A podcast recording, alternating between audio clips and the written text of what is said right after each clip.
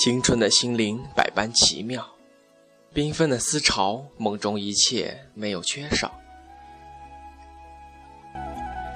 世界被你掌握，月亮绕地球，地球绕着太阳走。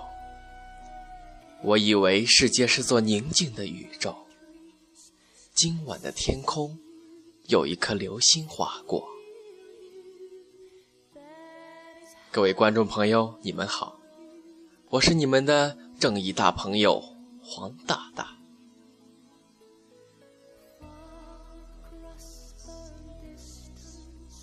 类似泰坦尼克号这样凄美的故事并不算少，有时候放手便是意味着一场生死离别。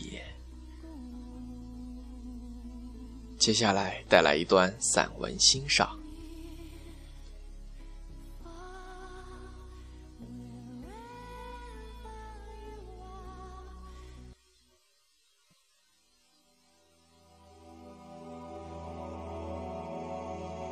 请欣赏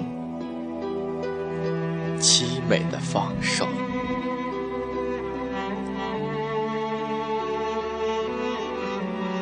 一九九八年夏天，当洪水铺天盖地袭来的时候，东方宝和他的妻子在急流中同时抓住了一棵小树，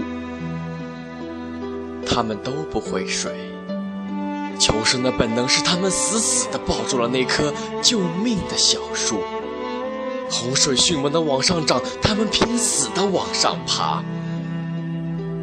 终于，幼嫩的树干再也无力承受两个人的重量，一点点朝水面弯下来，弯下来。妻子平静地看了一眼丈夫，说。还有那么多的孩子等着你呢，多保重啊！还没等董方宝反应过来，他的妻子已从容地放开了紧握树干的双手。董方宝悲痛欲绝，但理智告诉他，他不可以随他而去。他是一所小学的校长，他的生命属于千百个天使般的孩子。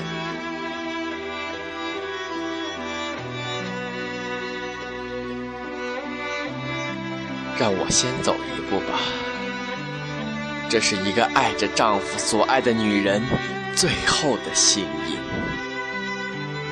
你可知道，我多么不愿，也不忍这么早就对你说出了这诀别的话语。别了，生我养我的土地。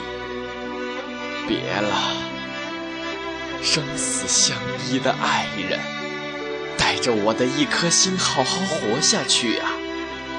等到洪水退去的那一刻，你一定要带着我们的女儿小董玉来寻这棵树，告诉她妈妈曾经怎样的紧握，更要告诉她妈妈又是怎样微笑着放手。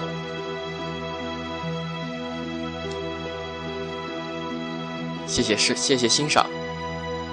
时间不早了，欢迎下次收听，再见。